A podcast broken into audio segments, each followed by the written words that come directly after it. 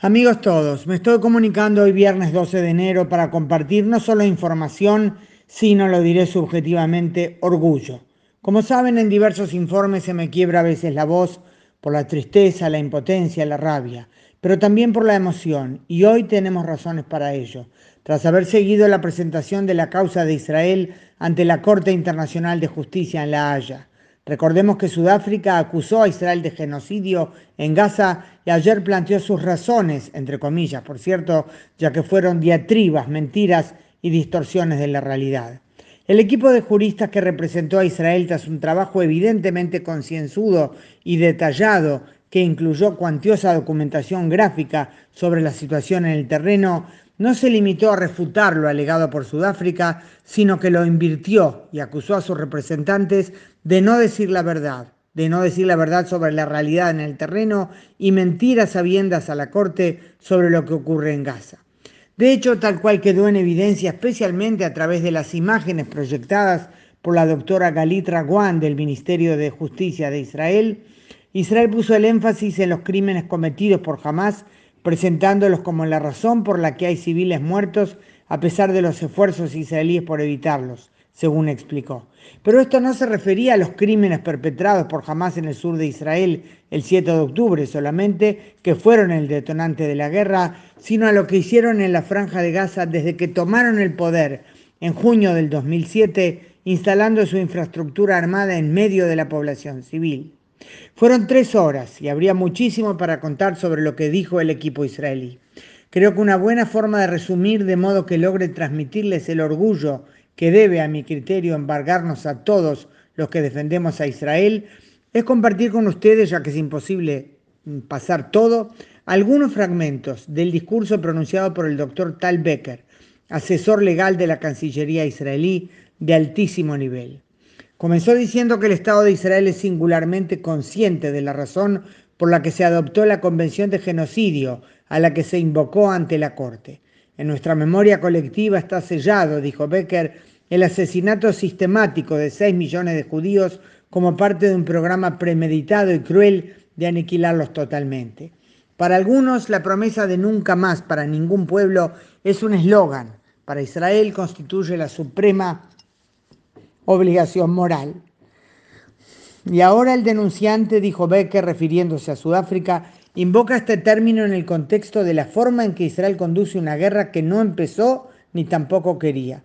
Una guerra en la que Israel se está defendiendo de Hamas, de la Jihad Islámica Palestina y otras organizaciones terroristas cuya brutalidad no conoce límites.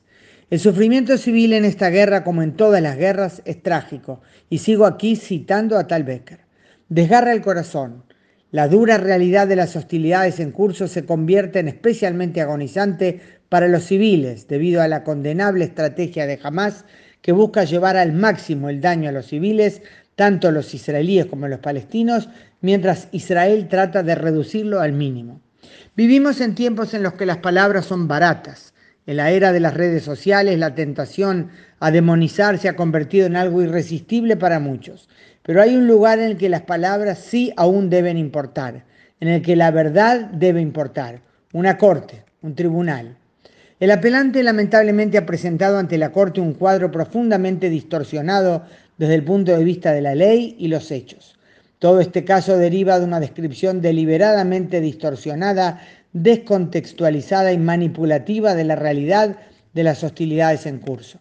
Sudáfrica pretende venir ante esta Corte como guardián del interés de la humanidad, pero al deslegitimizar los 75 años de existencia de Israel en su presentación de apertura, ese compromiso queda hueco. Y en su descripción del conflicto israelo-palestino, contradiciendo los hechos reales, parece borrar tanto la historia judía como cualquier responsabilidad de parte palestina.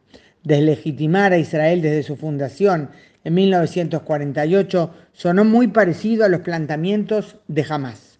El intento de convertir el término genocidio en un arma contra Israel vacía ese concepto de su significado, violando el propósito de la convención misma, lo cual tiene ramificaciones para todos los países que se defienden de aquellos que muestran absoluto desdén por la vida y la ley.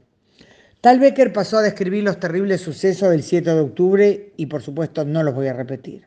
Y agregó, Los hechos de aquel día son ignorados por la presentación del apelante, pero nosotros tenemos la obligación de compartir con la Corte una fracción de ese horror, el mayor asesinato calculado de judíos en un solo día desde el holocausto. Y aparte, esto les agrego yo, se proyectó parte de la película de las conocidas imágenes del horror. Y agregó Tal Becker, no lo hacemos, no compartimos una fracción del horror porque estos actos, por más sadistas y sistemáticos que hayan sido, eximan a Israel de su obligación de respetar la ley mientras defiende a sus ciudadanos y a su territorio. Eso es incuestionable. Lo hacemos porque es imposible entender el conflicto armado en Gaza sin apreciar la naturaleza de la amenaza que Israel enfrenta la brutalidad y la falta absoluta de respeto a la ley de parte de la Fuerza Armada a la que confronta. Tal Becker dio varios ejemplos, de los que mencionaré solo uno. Contó sobre Johnny Simantov y su esposa Tamar Kedem del kibbutz Niroz y cómo cuando empezaron a sonar las alarmas se refugiaron en el cuarto seguro que debía salvarlos, con su hijo Omer de cuatro años y sus mellizas Arbel y Shahar de seis. Contó que los terroristas prendieron fuego a la casa y contó sobre el mensaje que Johnny alcanzó a mandar a su hermana. Están acá.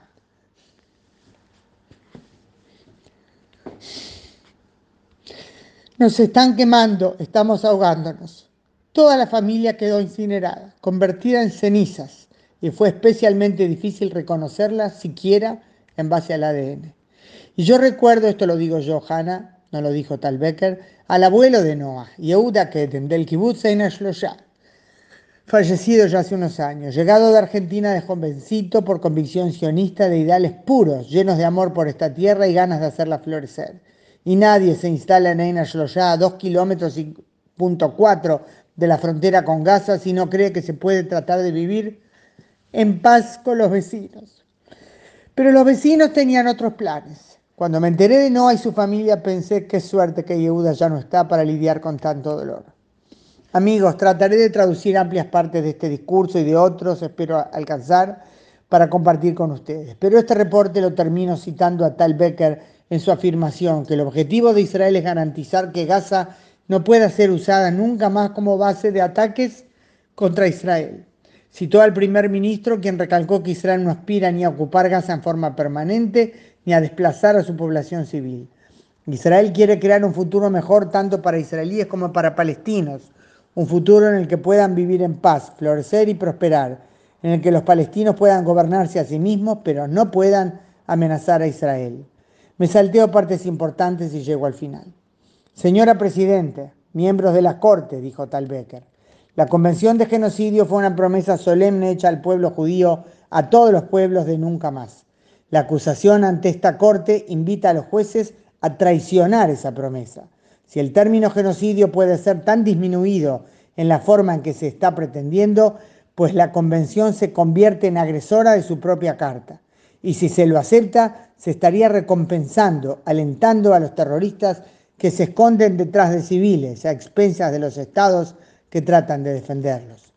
Para mantener la integridad de la Convención de Genocidio, para mantener su promesa y el rol de la propia Corte como su guardián, con respeto solicitamos, resumió Tal Becker,